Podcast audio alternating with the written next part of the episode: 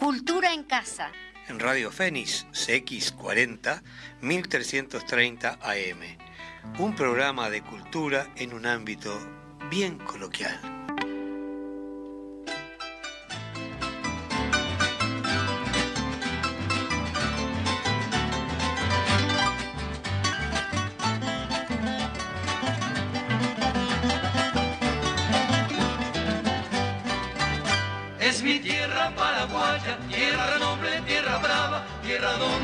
Nací.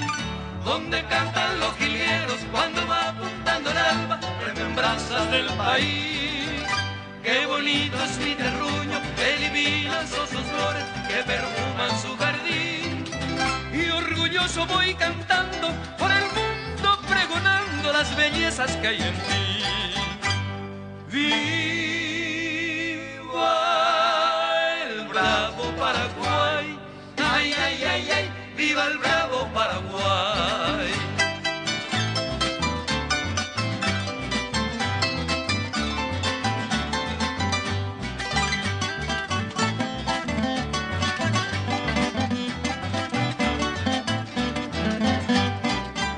Mi bandera azul y roja en el blanco se destaca con encaje ñandutí. Yo te quiero, yo te abrazo y las noches estrelladas yo tan solo pienso en ti. Qué bonito es mi terruño, qué divinas son sus flores que perfuman su jardín. Y orgulloso voy cantando por el mundo pregonando las bellezas que hay en ti. ¡Viva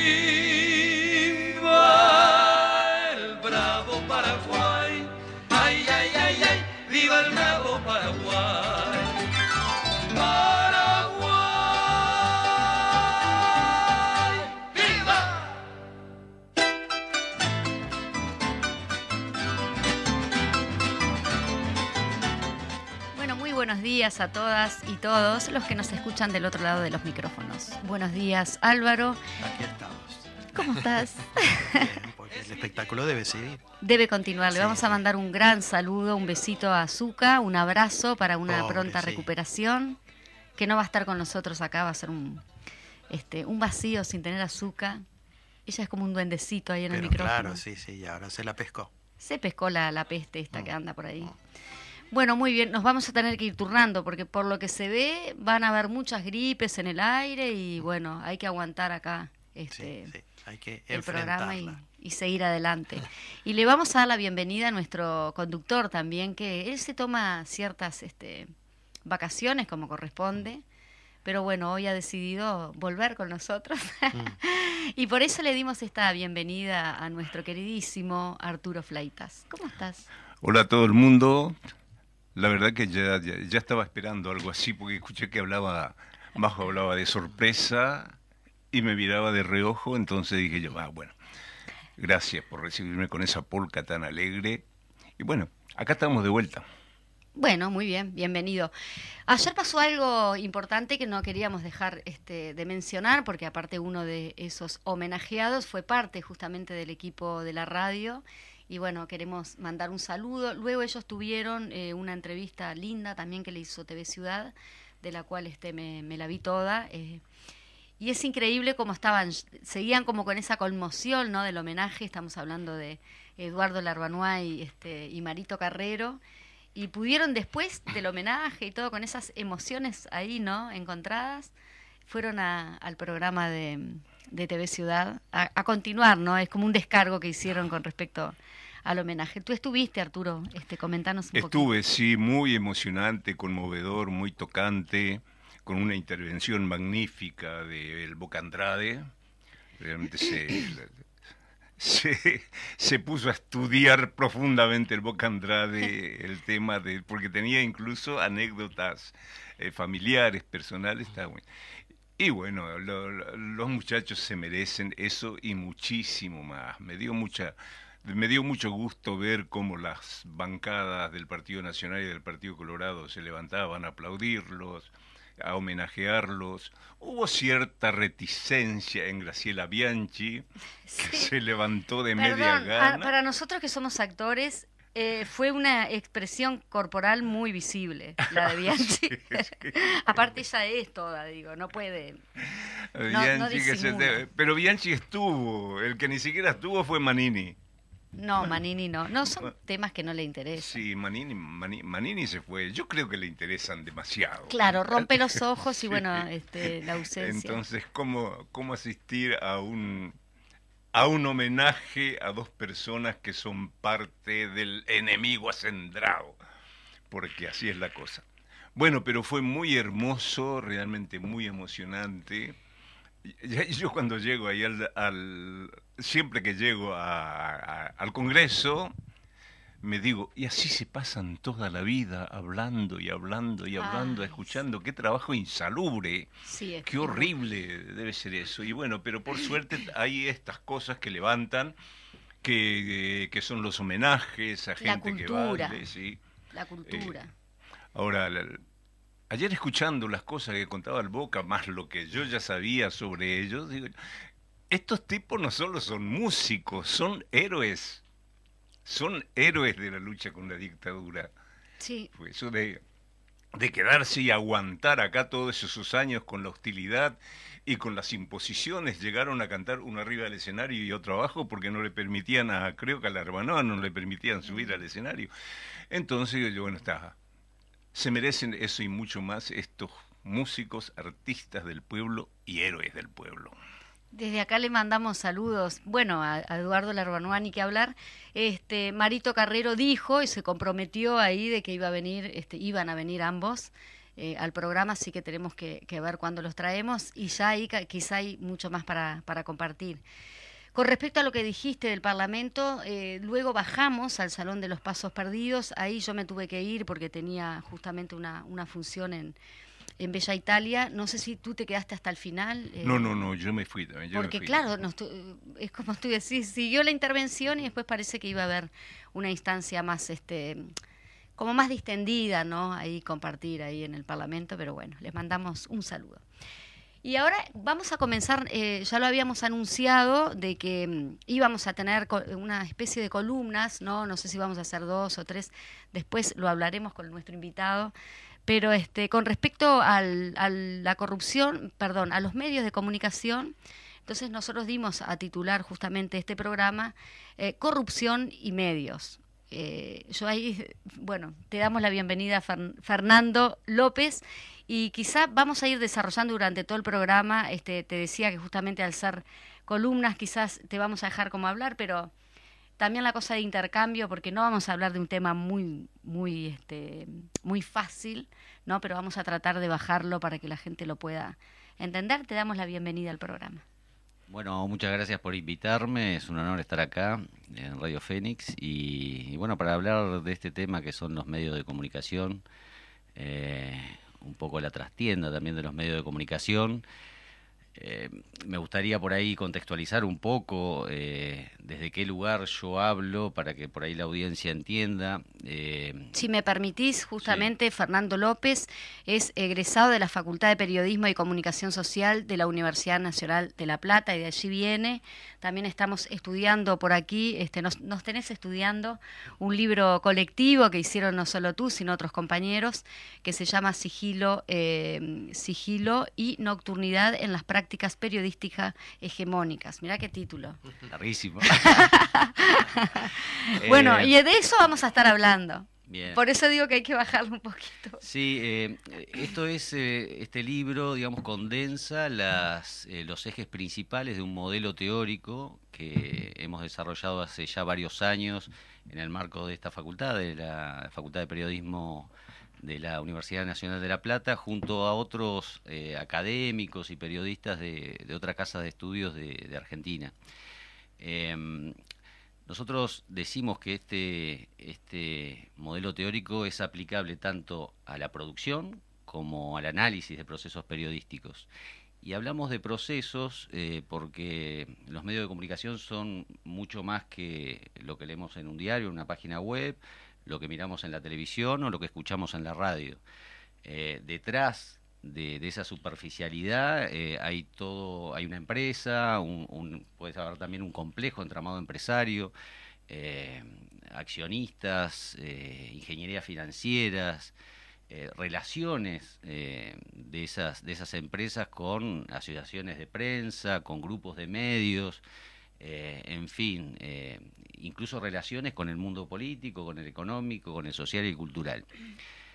Detrás también de, esos medios hay un- un- una estructura, un quehacer periodístico, una estructura bastante ver- verticalista que, eh, digamos, en la base de esa estructura están los periodistas, los trabajadores, eh, y va subiendo, digamos, editores, eh, secretarios de redacción y jefe de redacción, eh, directores comerciales y periodísticos, en fin, hasta llegar, digamos, al Ahí ya dueño. estamos hablando de la estructura, La- digamos, de los medios, de, de dónde surge justamente la noticia, ¿no? Claro, eh, y en la, en la cima de esa ba- de esa pirámide están bueno los dueños, el dueño o los dueños de ese, de ese medio de comunicación. Ahora bien, eh, la importancia del modelo de intencionalidad editorial eh, es que viene a derribar eh, una serie de mitos en torno a las prácticas periodísticas. Eh, hemos escuchado hablar infinidad de veces los periodistas y por ahí alguien de la audiencia o, la audiencia en general de que el periodista es una especie de servidor social, ¿sí? que al que lo mueve la información, su compromiso con la verdad, que digamos transmite hechos, transmite realidades. Eso es un mito, digamos, un gran mito del, del periodismo hegemónico. Yo no, digamos, no dudo de los trabajadores que, eh, que, que- dicen, digamos, que creen en esto, pero eh, en el fondo lo que hay es una aceptación sin revisión alguna de, eh, de digamos, de instalaciones del periodismo hegemónico con ciertos objetivos. Eh, el objetivo principal eh, de esta instalación es ocultar que, que, los, eh, que el periodismo, el periodismo hegemónico, lo que hace en realidad es eh, crear sentidos de clase, eh, o sea, transformar sentidos de clase en valores universales, ¿sí? comunes a toda la sociedad. Eso lo hace constantemente el periodismo hegemónico y lo oculta, digamos, por una cuestión de que consideran de que van a tener más eficacia esos, esos discursos eh, que en realidad son de clase, ¿no? Em, entonces, esto puede parecer por ahí complejo, pero... em, Claro, La- llevándolo, porque hay varios puntos que no se lo podemos desarrollar, pero en ese sentido hablamos sobre el tema de la, la- laboral o de, o de relación con respecto al, al- periodismo en sí. Pero si vamos a lo que es la noticia, lo que consume, lo que, la gente recibe, eh, que, tuvo todo un proceso antes de llegar la noticia a nosotros. Y de ahí a mí me gustaría, como una frase, la frase que dice la mentira, dicha mil veces, eh, se convierte en verdad. Y eso lo dijo nada más ni nada menos que el, ministro de, de- propaganda de Hitler. Entonces, ¿hay algo de eso? ¿Cómo- ¿Qué es lo que nosotros recibimos? Em, Claro. ¿Se sigue reproduciendo eh, esa misma... Lo que pasa es que por esta función ¿sí? de crear sentidos comunes, nosotros eh, abordamos, definimos al periodismo como propaganda, como una especie ¿sí? particular de propaganda. Esto puede escandalizar a alguno, Sí. sí, pero eh, es así. O sea, el, cuando se crean sentidos comunes, ¿sí? el sentido común es algo que no se discute, digamos, cuando está instalado ese sentido común no se discute. Cuando se crean esos sentidos comunes, digamos, cuando se transforma un, discurso de clase en valor universal, eh, lo que se intenta es que eh, la sociedad en su conjunto se organice y se discipline ¿sí? conforme a los discursos ideológicos de la clase dominante. Ese sería el sentido. Por eso yo decía que esto puede parecer complejo, pero es muy sencillo. Eh, digamos, el, el, el objetivo último del periodismo no es ni, ni informar, ni formar, ¿sí? ni entretener. Es crear sentido común. Ese es el, el- el objetivo último del periodismo. Eh, y lo podemos ver claramente con algunos ejemplos. Eh, por ejemplo, convencer ¿sí? de que el gobierno de Corea del Norte ¿sí? es un- una amenaza para su propia población y para la humanidad en su conjunto. ¿sí? Yo hace unos días eh, veía una, una, una noticia así que fue repetida así Ah. muchas veces con respecto a, a algo que surgió de una fuente eh, no revelada eh, con respecto a, a Corea del Norte. Y el título decía, era casi todo igual en todos los medios, ¿sí? Kim Jong-un ¿sí? prohíbe el suicidio. ¿Sí? O sea, uno se pone a pensar y, o sea, el, el título es regancho, ¿sí? Pero uno se pone a pensar y... y- ¿Qué hay detrás de todo eso? Claro, y después, bueno, el- la, bajada lo que decía era que, eh, que bueno, el- el- era considerado, digamos, el suicidio por el presidente norcoreano como una, un acto de traición a la patria y que sería castigado. Y uno se pregunta, ¿cómo se castiga a un suicida, ¿sí? si realmente consigue suicidarse? Es como una medida totalmente absurda, ¿sí? Eh, eh, prácticamente de un loco, ¿no? Que- Querer sancionar a, a un suicida que realmente se- se- finalmente se suicida. Ahora, si uno seguía leyendo la información, eh, lo que se iba a encontrar es que, bueno, la fuente no revelada era un asistente a una reunión secreta, ¿sí? Que se había realizado con, con Kim, en donde había dado la orden, pero en ningún momento esta, esta fuente habla de una prohibición del suicidio. ¿sí? Lo que dice la fuente a Radio Free Asia es que, mm, que en realidad lo que, lo que se le ordenó a los gobiernos locales de Corea del Norte es que eh, tomaran medidas preventivas contra el suicidio porque estaba afectando, digamos, era un desafío a, a- a la sociedad en su conjunto y sí, bueno, ahí lo define como, como una traición al país y demás. Pero bueno, si uno, Sí. si uno se queda, digamos, con el título y el primer párrafo, uno puede pensar, eh, digamos, eh, eh, Kim está, digamos, no está en sus cabales y en cualquier momento puede apretar un botón y lanzar un misil nuclear hacia cualquier, eh, digamos, punto del planeta. Con esa, claro. Entonces, ¿de, de, de qué, ¿de qué transmisión de la realidad nos hablan? ¿Sí? O sea, cuando dicen transmitimos la realidad. O sea, nosotros del modelo de intencionalidad editorial decimos que, la que en realidad no se transmiten realidades, se construyen. ¿Sí? No, eh, Arturo, sí.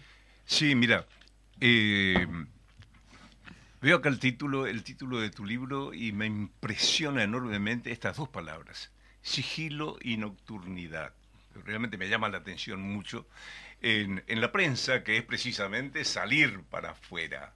¿Cómo se ejerce el sigilio y la nocturnidad en, la, en el periodismo hegemónico o en las prácticas periodísticas hegemónicas? Bueno, hay un- una, serie de, de, digamos, de herramientas que permiten construir estas noticias. Y en general por eso decimos, o sea, un periodista con honestidad intelectual, ¿sí? lo que dice es desde qué lugar habla. Eh, o un medio con honestidad intelectual dice desde qué lugar habla. No dice nosotros transmitimos la realidad. O sea, nosotros construimos la realidad. Y ahí pasa el sigilo y la nocturnidad. Por ahí pasa. Porque se ocultan estas cuestiones. O sea, lo que decía anteriormente, Claro. ¿sí? O sea, otro mito importante, digamos, que nosotros desconstruimos con este libro, ¿sí? Es la, la cuestión de la objetividad. O sea, es, es también un- una materia Claro, de discusión. subjeti- objetividad, Objetividad, subjetividad. subjetividad. Tan, claro, tan ¿sí? Eh, digamos, está tan discutida en cualquier universidad, en cualquier ámbito o sala de redacción. ¿Sí? Eh, no sé, nosotros agarramos el, el- el manual de estilo de Fran Press, ¿sí? ¿Y qué dice? Sea objetivo, no opine, eh, proporcione información. Claro. ¿sí? Y, y diversos manuales de estilo de grandes medios dicen lo mismo. Ahora nos encontramos con otras corrientes ¿sí? que afirman que la objetividad es imposible porque lo que interviene es la subjetividad del periodista o del medio en cuestión al, digamos, abordar ciertos hechos, fenómenos, ¿sí? escenarios informativos. Ahora bien, lo que nosotros decimos del modelo de intencionalidad editorial es que esta discusión es errónea y parte de premisas falsas. ¿Por qué? Porque para nosotros la objetividad, ¿sí? lo hemos constatado del- en el periodismo, eh, no es una, digamos, una remisión a un principio de verdad, sino que es la remisión necesaria a fuentes. O sea, sin fuentes no existe periodismo. Es una, digamos, una cuestión constitutiva de nuestro relato, digamos, el relato periodístico. Ahora bien, por eso nosotros decimos... Ahora la fuente, claro, es el que vive o, o es el que transmite. La fuente es, También es- es es como- el, el que, el que toma Sí, la, el que te la- provee la exactamente encarnadura de- del relato, de la constatación de algo que nos- yo estoy investigando.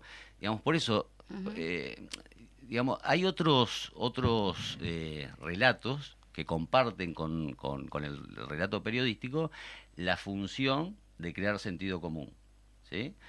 El relato publicitario, por ejemplo, ¿sí?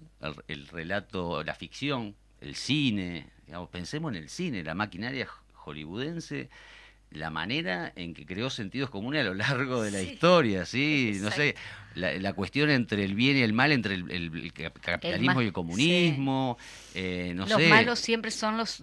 Ellos nunca son los malos. Últimamente, desde el, 2000, desde el septiembre del 2011 hasta ahora, digamos, se produjeron una cantidad de películas sobre el terrorismo y hoy mucha gente tiene miedo de subirse un avión cuando ve a alguien con turbante porque asociaron que todo musulmán es un, un terrorista en potencia, ¿sí? A través de... A, a eso voy. Ahora, el cine, eh, la publicidad no necesitan fuentes para, ese, para digamos, construir su relato. Se puede construir cine y, y publicidad sin necesidad de fuentes. Ahora, no se puede construir periodismo sin fuentes. Entonces, para nosotros, el periodismo es necesariamente objetivo por su remisión a fuentes, pero necesariamente parcial. ¿sí? Siempre hay una toma de partido eh, Claro. por parte del periodista o del medio. No existe el periodismo neutral, como algunos afirman. ¿sí? ¿Por qué no existe? Porque no hay, eh, digamos, antropológicamente no hay acto humano imparcial. Exacto. A mí me gustaría hacerte una pregunta y justo encontré acá una frase para ir a mi pregunta, que lo dice el libro. El, proble- el problema no es cambiar la conciencia de las gentes o lo que tienen en la cabeza, sino el régimen político, económico e institucional de producción de la verdad. Y en este sentido tenemos este, lo que son las campañas políticas. ¿Por qué ganan determinadas, este, determinados presidentes o presidentas? Este, porque ahí hay todo un aparato propagandístico que hace justamente. Eh, ¿Cómo hacemos? Bueno, lo, comentamos inclusive cuando, cuando tuvimos la reunión con Zuca también en, en SUA, eh, contigo, para, para ir elaborando este- estos programas. Pero ¿cómo, ¿cómo hacemos para que un país eh, tiene un presidente votado por eh, personas que de repente no son eh, de, de la misma clase, Sí, digamos que está en contra de sus intereses. está en contra de sus propios así. intereses? Bueno, esto es... eh, Estaba tratando de buscarlo para no sí, preguntártelo tan... Este, nosotros lo, sí, hemos analizado, hemos hecho observatorios, ¿sí? En, Es muy interesante. en procesos electorales a lo largo de América Latina. Sobre todo cuando eh, había posibilidad que se instalaran gobiernos progresistas. eh, las baterías informativas, los medios de comunicación privados eran eh, muy insistentes ¿sí? en que esos, esos actores, digamos, que tenían o llevaban al gobierno intereses de las mayorías, ¿sí? no llegaran a ese puesto y entonces eh, armaban campañas mediáticas eh, de todo tipo. Entonces cuando se instalaba el observatorio de medios durante el proceso electoral, digamos, bajaban un poco el tono porque sabían que eran observados. ¿sí? Eh, a mí me tocó estar en, en El Salvador en el 2006 cuando el FMLN, digamos, ganó la alcaldía de San Salvador. Ajá. Eh, y bueno, los medios eran terribles con, con el FMLN, gobernaba la derecha hacía 17, 18 años, eh, ininterrumpidamente, y se dio una posibilidad cierta, ¿sí?, de que, de que eso sucediera, digamos, de que el FMLN se hiciera con la, con la capital. Eh, no sé, recuerdo campañas publicitarias en donde, digamos, eh, corrían, digamos, ratas con los colores del FMLN, digamos, en la, en la televisión. Era una, era algo, o pensemos, digamos, eh, Evo Morales en Bolivia, el indio borracho, el que no sabe hablar, digamos, ese tipo de, de O el golpes que habla con el bajos. pajarito. Claro, el, golpes bajos. eh, pero bueno, así aún esos gobiernos que tenían todo en contra, o sea, esos candidatos que tenían todo en contra, eh, que, ah, digamos, capaz que por los medios o las campañas mediáticas que había no podían llegar, a- de hecho llegaron, y Evo Morales ganó por el, con más del 60% de los votos, eh, Chávez también eh, a través de distintas elecciones lograba lograba ganar, más allá de que tenía todos los medios privados en, Ni que hablar el contra. presidente de Brasil ahora, ¿no, Lula? Claro. Entonces lo que nosotros eh, decimos en ese sentido es que, bueno, la influencia de los medios de comunicación, ¿sí? Es importante, pero no se cierra en sí misma. Eh, nosotros eh, tomamos a una socióloga argentina que se llama Elcira Argumedo, murió hace unos años, eh, pero tiene un libro que es muy conocido en América Latina que se llama Los silencios de las voces de América Latina, en donde en ese libro ella dice, digamos, la capacidad de influencia de los medios de comunicación es inversamente proporcional a la organización de los actores sociales. O sea, cuanto más organizados están los actores sociales, menos capacidad tienen los medios de comunicación de eh, permear, de filtrar ¿sí? en, en- en las grandes mayorías.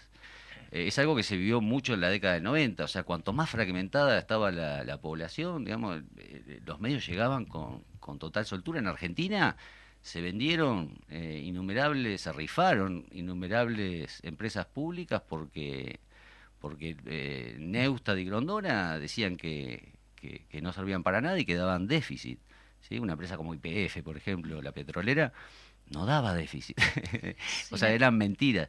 Y acá en Uruguay pasó a la inversa. ¿Por qué? Porque la sociedad se organizó para defender a sus empresas públicas y resistió ¿sí? los argumentos de los medios para venderlas y de los gobiernos. ¿no? Si te parece, eh, si les parece, vamos a una pausa, luego volvemos, quizá eh, charlamos un poquito con Álvaro a ver qué nos puede contar sobre el cine y seguimos debatiendo y les pido que participen un poco más, no hay problema. bueno, vamos a una pausa y volvemos enseguida.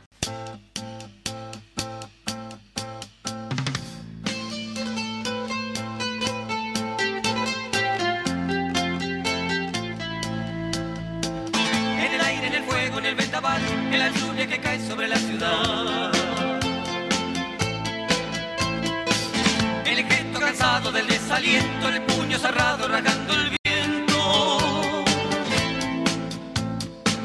En el agua salobre, sangre del mar, o en la dulce frescura del manantial. En el ómnibus lleno de rostros serios, en la risa campana de los recreos. Allí donde te gritan que no podrás, los cerrojos del miedo y de la crueldad. Allí donde te imponen guardar silencio, silencian tu boca con sufrimiento. Sobre el féretro sucio de la injusticia, en la breve ternura de una caricia. En el pan prometido de los trigales, en el beso sediento de los amantes.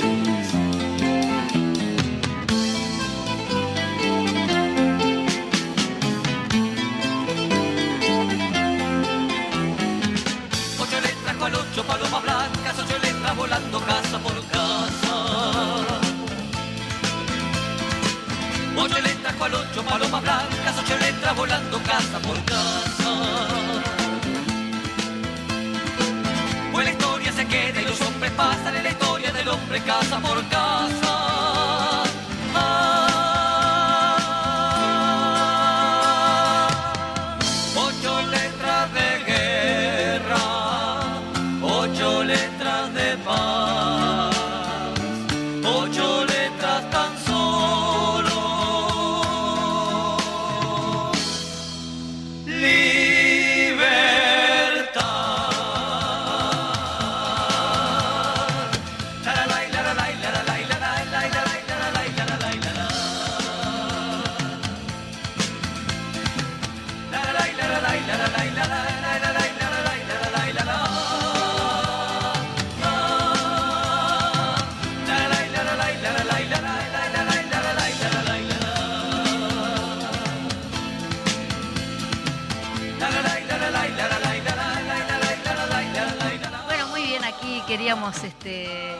Con la audiencia esta canción que es tan identificativa este, del el dúo, Larva Noa y Carrero, ¿no? Y si les parece, vamos ahora a escuchar un poquito a Álvaro este, Loureiro con sus, no es recomendaciones, ¿no? No, con mis meditaciones a veces, porque Bueno. me he puesto a pensar que últimamente hay una cantidad de películas que uno las ve, pasa una hora y media o dos horas, y de pronto no le quedó nada de esa película, ni se dio cuenta realmente cuál era la historia, cuáles eran los personajes o qué sentido tenía que estuvieran ahí. Está pasando, ¿Tendrá pasa... que ver con lo que estamos hablando aquí? Con No sé, hay, porque tuvimos todo un periodo de cine que, digamos, con películas que nos Sí. gustaran o no, sabíamos de qué trataba. Claro, claro. Pero yo pienso que para hacer una película tiene que estar aquello de, tengo algo que contar, les voy a contar algo. ¿Y cómo se los cuento? Como se los cuento y bueno, quiénes llevan a cabo eso que yo le estoy contando, qué personajes. Y dos por tres pasa la película y no me di cuenta quiénes eran realmente esos personajes. El otro día vi dos películas que me llamaron mucho la atención.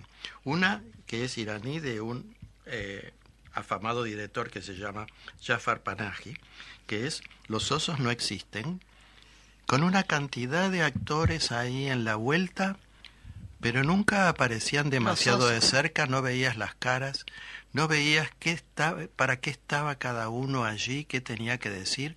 Sí, por ahí queda que los osos no existen, pero la historia que era de alguien que había estado en cierto episodio y que después no tenía nada que ver, bueno, todo eso queda difuso, difuso, difuso. Y ayer vi una película realmente curiosa que dirige un actor que también la produce, o sea, la dirige y la protagoniza con el negrito Samuel Jackson y el actor es Tommy Lee Jones. Y la, la peli- acá tengo bien el nombre porque la dio en Cinemateca ayer y no está en ninguna otra sala, pero me sirvió también para pensar. Ah, sí. Eh, sí, a veces uno piensa. Se llama un título nada optimista en español que es al borde del suicidio. En inglés es The Sunset Terminal, que se refiere como a una fuente de trenes. Bueno, solamente dos actores, duraba una hora y media, se desarrollaba en una habitación cerrada y la película era muy cinematográfica. ¿En qué sentido? Bueno, que había una cámara que se movía, había primeros planos, vos conocí, está basada en una obra teatral, pero no resultaba una película teatral donde vos vieras ahí a dos actores en un escenario, no, estaban en una habitación, la cámara se acercaba o se alejaba a uno de ellos, cada uno tenía una cosa que decir, conversaban y realmente mantenía el interés. Era uno, eh, digamos, Samuel Jackson había salvado o, o había por lo menos interrumpido la idea de suicidio que tenía el otro personaje Ajá. y trata un poco de eso, de la lucha entre la vida y la muerte, o sea, trata de algo contundente. Sí, Capaz sí, que no tema- queremos ver eso, digo, Exacto. pero se entendía bien, había un tema y había dos personajes que hablaban todo el tiempo y no resultaba abrumador, esa, esa, esa charla no resultaba abrumadora. Te importaba lo que decían, entendías lo que decían y podías estar de acuerdo o no con lo que decían. Pero había algo, digamos, que tenía mucho que ver y se mantuvo una hora y media. Y había cine.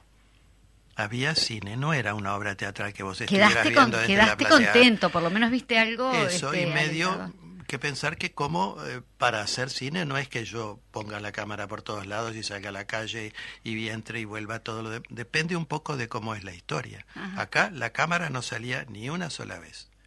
Y estaban solamente dos actores que hablaban, intercambiaban, digamos, sus distintas posiciones, nada menos que acerca de la vida. Y bueno, y eso no llegaba. Quizás no es un tema que uno quiera ir a ver porque al borde del suicidio, bueno, no, lo que hablábamos hace un rato aquí en la radio. El suicidio es un tema. Este, pero era una película terminada, bien terminada. Y ahora pasa con una cantidad de películas que no están ni terminadas ni empezadas. No sucede nada en la película, ni sabes para qué la hicieron. Bueno, Mm. Arturo, vos sabés que Álvaro está juntándose mucho con nosotros. Este, está como muy, ¿no? Reivindicativo. Mm. Bien. eh, ¿Terminamos allí, Alvarito? ¿Le damos pie al, al invitado? sí, sí, seguimos dentro de un rato si querés digo Bueno. alguna otra cosa para no aburrir No, con estos temas. No, no, al contrario, necesitamos también de esa parte este, de cine y la parte más eh, artística, que no es... Todo nos lleva a analizar igual, y todo tiene que ver, este, hay un hilo que todo tiene que ver con todo. Sí. Pero estábamos hablando en la pausa que, que nos gustaría poder abordar el tema de lo que es este, la corrupción y cómo, eh, caso astesiano, ¿no? Por poner un ejemplo. ¿Cómo queda todo solapado? Y bueno, este, estamos esperando la última noticia o, la, o, lo último que hace Astesiano. Y bueno, y después otra noticia tapa eso. Entonces, eso hay un juego también detrás de todo eso, ¿no? O hay una eh, intencionalidad. Otro de los ejes del modelo de intencionalidad editorial sí. es eh, que no existe práctica periodística por fuera de la puja por el poder. Ajá. ¿sí? ya sea para convalidarlo, eh, reformularlo o cambiarlo en su naturaleza. En esto los medios lo que hacen es, hay una disputa, ¿sí? sobre todo por el sentido. Esta, esta, este ejercicio del poder por parte de los medios se da a través de la disputa del sentido.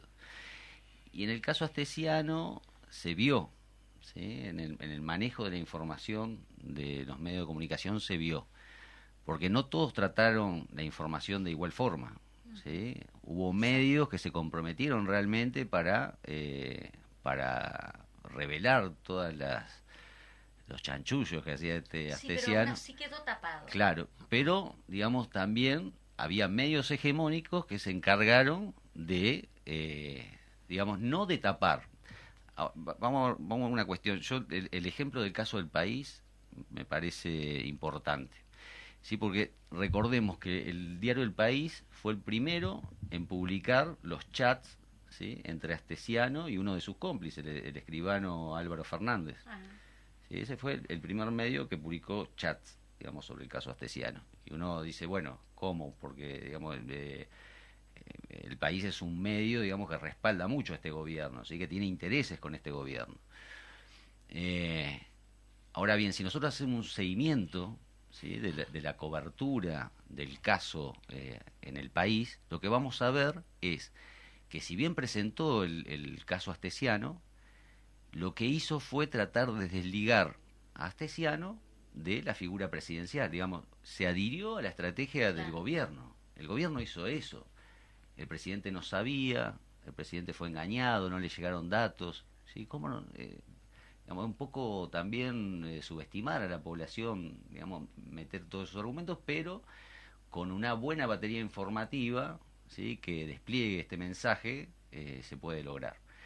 Entonces, eh, no sé, o sea, si uno, uno profundiza ¿sí? en, esta cuestión de que el presidente no sabía, nos vamos a encontrar con que el presidente sabía cosas, porque el presidente fue advertido incluso por, su, por sus propios correligionarios, eh, uno fue eh, Larrañaga, el fallecido Larrañaga, así que antes de ser ministro del Interior, que le dijo, ojo con Astesiano. Eh, Astesiano lo conocía desde 1999, no de ayer. O sea, la responsabilidad máxima en este caso de haber puesto a Astesiano en el lugar que lo puso es el presidente, presidente de la República. ¿sí? Ahora bien, un titular del 29 de septiembre ¿sí? del año pasado dice en el país. Presidencia cree que la calle fue engañado con datos del custodio. Eso fue en tapa. ¿sí? Eh, nótese también la palabra custodio, ¿sí? minimizando eh, el, rol que tenía, eh, como si fuese un simple guardaespaldas. No lo era. no lo era. En el, quinto, en el cuarto piso. cuarto piso y tomaba este, decisión. decir... Exacto. Si nosotros, digamos, ahí, eh, lo que hace el diario del país es ir un poco más allá en sus operaciones. ¿sí? O sea, descontextualizar lo que realmente era astesiano. Ahora, si nosotros queremos, digamos, contrarrestar un poco ese, esa manipulación, podemos ir a, los informes de brecha ¿sí? sobre el rol que ejercía realmente este Hay una nota que se llama El Jefe y otra El Uno, en donde se, se traza un perfil, ¿sí? en base, digamos, a fuentes, fuentes oficiales, en donde se, digamos, en, en, esos documentos se dice incluso que Astesiano era el jefe de la seguridad presidencial, o sea, que no, cumplía un rol menor y además que hacía y deshacía desde el cuarto piso de la torre ejecutiva. Era la mano derecha de, la calle Pou. Entonces, eh, digamos, ¿cuál es el, país? Obviamente presenta caso, no lo puede dejar de presentar porque es una bomba, o sea, le explotó en la cara a todos los uruguayos. ¿y ¿Cómo vas a.? Fíjense lo que le pasó al observador, ¿sí? cuando censuró la nota eh, digamos, de unos chats que habían conseguido los periodistas del Observador, realizaron la nota, todo, sobre el, via el viaje privado que hizo la, la primera dama, Lorena Ponce de León. Ah, sí, exacto. ¿sí? O sea, eran chat entre Astesiano y el custodio de Ponce de León Para, para- para saber a dónde iba. ¿sí? O sea, lo que hizo el observador, ¿sí? supongo que en base a presiones de la presidencia, fue censurar la publicación de esa nota. Bueno, que lo que hicieron los periodistas fue agarrar y publicarla en sus redes sociales. Entonces, si vos no publicás algo de esa magnitud, te puede, digamos, puede ser periodísticamente puedes salirte como un tiro en el pie. Entonces, eh, ahí también se juega tu prestigio periodístico con tus Claro, propios lectores. el periodista se debe al medio en el cual está trabajando, es decir, después utilizaron las redes. Pero yo hablo del medio, de la decisión del medio. Sí, claro. ¿entendés? O sea, eh, ¿cómo no vas a publicar los chats si vos conseguiste acceso a esos chats? O sea, lo tenés que publicar porque el, el escándalo está circulando, más allá de que vos lo ocultes o no. O sea, no se puede ocultar. Ahora, la estrategia es la contención de daños, en este caso, por por parte del país. ¿Sí? Que es la misma que tomó el gobierno. Contención de daños en desligar al presidente de la figura de Astesiano. Eh, hay, hay una, charla muy interesante que la recomiendo, que se realizó a fines de, de marzo en la Facultad de Información y Comunicación de acá de la UDELAR, eh, con cuatro periodistas eh, de distintos medios que lo que hicieron fue contarle a los estudiantes que eh, cómo fue abordar el caso Astesiano, ¿sí? de cada uno de sus medios, qué dificultades tuvieron, dilemas, etcétera, etcétera, contaron sus experiencias.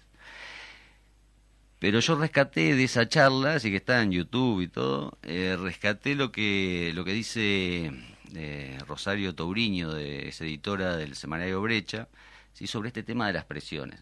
O sea, ella fue clara en este sentido cuando le hicieron una pregunta al respecto. O sea, este gobierno realiza, como tiene el método de la presión, ¿sí? para amedrentar periodistas. Eh, lo dijo claramente. antes se hacían conferencias de prensa en, en presidencia, ahora son ir a escuchar lo que el presidente dice. Sí, no, pero más allá de eso, o sea, ella habló de llamadas de asesores cercanos al presidente, ¿sí? que llaman a las redacciones y presionan. Una de las presiones que le consta a ella fue que cuando saltó todo este tema del caso Astesiano, eh, lo que pretendía presidencia era que eh, no fuese el caso Astesiano, o sea, que no se lo de- denominara como tal, sino que fuese el caso de los pasaportes. ¿sí? Era para quitar la ¿Cómo entidad. comienza? Sí. Sí, pero es para quitar la enti- entidad, para desligar a Astesiano incluso, ¿sí? De- del caso. Entonces las presiones existen y este gobierno lo utiliza como método. Este y, y algunos demás. Alguno más. Acá tengo un saludito que te mandan, este, bueno, saludito es, dice Débora Gribó, brillante programa, invitado de lujo, clarísimo para entender la importancia del periodismo y de la construcción de unidad en las organizaciones, porque será, porque será que tenemos tantos grupos y grupetes en lo social y en lo político, disfrazado de mayor expresión de la libertad. Saludos acá. También Zuka nos está poniendo, está, eh, nos puso que está saliendo muy lindo el programa. La pucha, salen lindos dice. bueno, Zuka, ¿qué vas a hacer? Pero vos sos parte del equipo y nos estás escuchando y por algo es. Sí. Saludos, Zuka, mejorate rápido. Ah, y todavía dice Zuka. Ay, pará, porque ahora me entró como el. Arturo dice, qué alegría. Y pone como signos, como diciendo, justo que yo no estoy. No, esa es, es mi interpretación. Hablando de la comunicación. ¿Cómo seguimos, Arturo? Querías preguntar algo.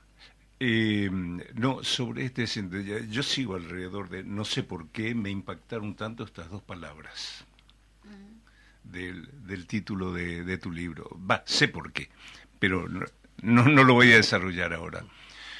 Pero me llama la atención esto, cómo se logra la eficacia que se logró en Argentina, por ejemplo, para que todo el pobrerío empezara a pensar como querían que pensaran Macri, Bullrich y, y- y toda esa gente. Acá también pasa algo parecido. Acá, a pesar de todos estos escándalos de los que estabas hablando, la figura del presidente siguió manteniéndose, según las estadísticas, siguió manteniendo en un nivel bastante alto. Entonces, ¿qué hace esta gente para lograr eso? En Argentina se dio un caso, digamos, como el de otros países de América Latina, que es la conjunción entre el, poder de los medios, ¿sí? Eh, el poder judicial y el poder político. ¿sí? Eso que Acá están muy... Claro. Judicial y político están como muy también emparentados. Eh, entonces, eh, digamos, le pasó a Lula también, digamos, vincularlos con causas judiciales, muchas veces agarradas de los pelos, eh, que después, digamos, de, que hicieron daño, esas causas se caen, eh, pero, pero bueno, dan resultado. Eh, hay una causa judicial de un, de un juez comprometido con el poder político, con el, gobierno de Macri, por ejemplo, que presenta las causas y después el, los grandes medios de comunicación, los medios hegemónicos, en este caso, digamos, todos los medios que tiene Clarín, el unísono, ¿sí? bombardean con eso. Entonces, bueno, acá lo hablaba un poco en el, en el corte, eh, esta cuestión, sí, de la, de, la transformación del sentido de clase en sentido común, ¿sí? lo que hizo de estos medios de comunicación fue instalar que Cristina Fernández de Kirchner, por ejemplo, es una chorra. ¿sí? Y es eso lo que queda en el imaginario colectivo. Entonces tenés un montón de gente que piensa que Cristina Fernández de Kirchner es una chorra. Más allá de que hoy por hoy no tiene ninguna causa en su contra porque se cayeron todas las causas que había en su contra. Eh, con Lula pasó lo mismo, o sea, el objetivo fue anularlo políticamente para que él no se presentara en las elecciones porque si no ganaba. ¿En dónde quedaron las causas que movilizaron, eh, que movilizó, no me acuerdo, Moro fue el, el fiscal? Después incluso, o sea, integró el gobierno de Bolsonaro, o sea, le, pagaron con un gran favor político todas sus acciones judiciales. No quedó en nada. O sea, estuvo preso Lula, no pudo participar de las elecciones y ganó Bolsonaro. Y el país quedó como quedó después de Bolsonaro. Pero bueno, eh, no pudieron evitar que nuevamente Lula eh, estuviese en el poder. Eh, digamos, representando una gran mayoría de los brasileños. Eh, esto pasa mucho, estos gobiernos neoliberales eh, a lo que vienen es a un objetivo muy concreto, digamos, después de años de recuperación eh, que costaron mucho, de conquistas sociales, derechos, o sea, construir cuesta un montón, ¿sí? Deconstruir, destruir, son es unos minutos, ¿sí? y estos gobiernos vinieron a destruir, ¿a destruir qué? Digamos, la movilidad social de las, de las grandes mayorías de uruguayos, de argentinos, de brasileños. ¿sí? porque Para realizar enormes, descomunales transferencias de recursos de los sectores populares a los sectores concentrados de la economía, sobre todo. Eh, y lo estamos viendo acá en Uruguay. En Uruguay pasa eso, o sea, se calcula que desde que llegó la calle Pau hasta ahora se transfirieron desde los sectores populares a los sectores concentrados de la economía unos mil millones de dólares. Eh, entonces, digamos, eso existe y lo están haciendo. Digamos, Astesiano hizo una gran, una gran, eh, un gran tráfico de influencia, ¿sí? Eh, para poner los recursos del Estado al servicio de sectores privados. Pero la calle Pau por otros medios es lo mismo, ¿sí? Con esta transferencia de recursos, ahora con el tema del agua, ¿sí? ¿Por qué no, no, digamos, no siguió con la, con la represa de Casupa, por ejemplo, que ya estaba lista para digamos, tenía financiamiento, la iba a hacer OCE y demás. ¿Por qué? Porque he decidido descartar eso, que ya estaba listo para empezar, para, digamos, beneficiar a sectores privados con el proyecto Neptuno, ¿sí? En Arasati. Que no trae ninguna solución, digamos, a la emergencia. Eh, vamos a seguir tomando agua salada con ese proyecto, se nos advierto. Con Neptuno, sin duda, vamos a per secula seculorum vamos a tomar agua salada con, con Arasati. Sí, nos quedamos pensando porque en realidad eh, siempre decimos no que como la cultura lo abordamos desde varios puntos eh, el tema el programa cultura en casa no el programa anterior tuvimos justamente a los compañeros la compañera el compañero que vinieron a hablar sobre la gastronomía este, y cómo eso identifica a los pueblos también. En este caso me parece que eso que estás hablando se repite y es como una práctica sistemática a nivel mundial. Esto que estamos hablando de, bueno, ¿por qué un presidente, por qué alguien sale como presidente aún todas estas maniobras en el caso cuando los presidentes, en el caso Lula, y porque hay un pueblo detrás de todo eso, hay un pueblo organizado. Entonces tú lo hablabas antes de irnos al corte, decías que la organización de la gente y de los pueblos hace justamente que más allá de todas estas maniobras y que también hay plata detrás de todo esto, no es solo este, la verdad que no sé cómo podríamos ir cerrando, tenemos cinco minutos como para hacer un cierre.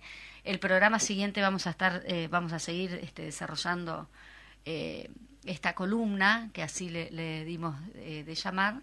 Y bueno, no sé si quieres hacer un cierre con algún tema determinado, si alguna otra pregunta. No, no, plantear simplemente esto. Digamos, el modelo de intencionalidad editorial es importante por lo que decía, por estas cuestiones de derribar mitos del periodista, de las prácticas periodísticas hegemónicas, pero además eh, nos da muchas herramientas para eh, resignificar lo que nos dicen los medios.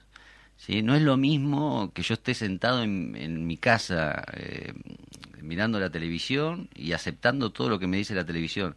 Obviamente que no es lineal esa cuestión, ¿sí? Siempre uno resignifica con sus propias eh, herramientas y conocimientos y valores y etcétera. Pero es cierto que si uno está aislado, esos medios llegan con mayor efectividad. Lo que tenemos que hacer es organizarnos, buscar herramientas para enfrentar eh, estos discursos mediáticos muchas veces nocivos para, para el conjunto de la población y que nosotros lo recibimos como muy naturales. Como naturales. Eh. Eh, podríamos abordar también el tema de las redes sociales y eso como incide también, ¿no? Este, la alienación de las redes sociales. Miro a Álvaro porque Álvaro no tiene celular.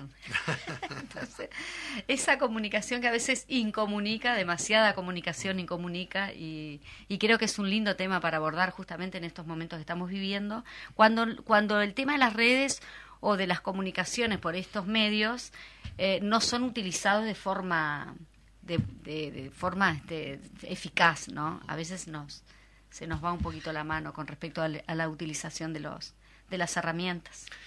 Y bueno, es uno, una de las principales también herramientas políticas que se están usando para, para bueno, pensemos en Trump, cómo utilizó las redes sociales, o, el propio Macri, ¿sí? Cuando, digamos, Macri creó un ejército de trolls para, digamos, desprestigiar gente, otros políticos en las redes sociales, o sea que eh, uno nunca sabe si es, eh, digamos, una cuenta de alguien real o de alguien que está trabajando para otra persona, ¿sí? Eh, incidiendo en lo que es bueno, la fake news, o sea, la fake news, cómo corren a través de las redes sociales, o sea, hay cero chequeo de la información, cero nada, o sea, cuando se instala algo parece que fuese la verdad absoluta y no hay verdad absoluta, pero nadie se toma el trabajo de chequear nada, digamos, en las redes sociales. Porque estamos como rápido, eh, vivimos corriendo, entonces no nos da tiempo de corroborar o no.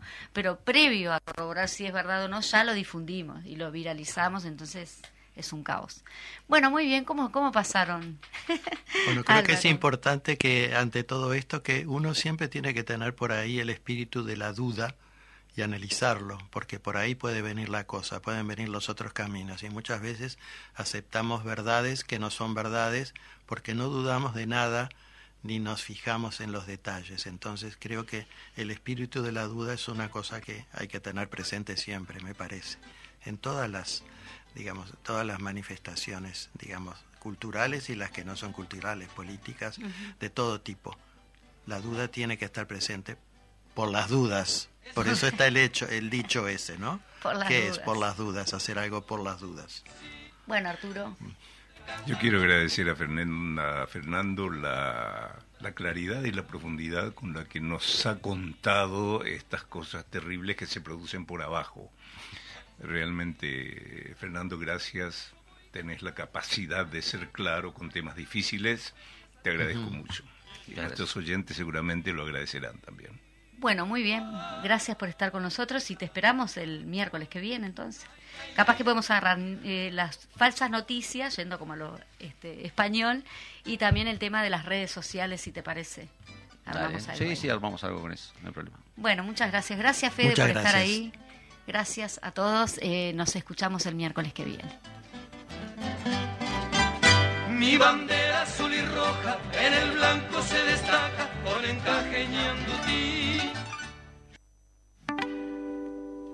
Cultura en casa, todos los jueves de 12 a 12.30. En Radio Fénix CX40 1330 AM. Un programa de cultura en un ámbito bien coloquial. Los esperamos.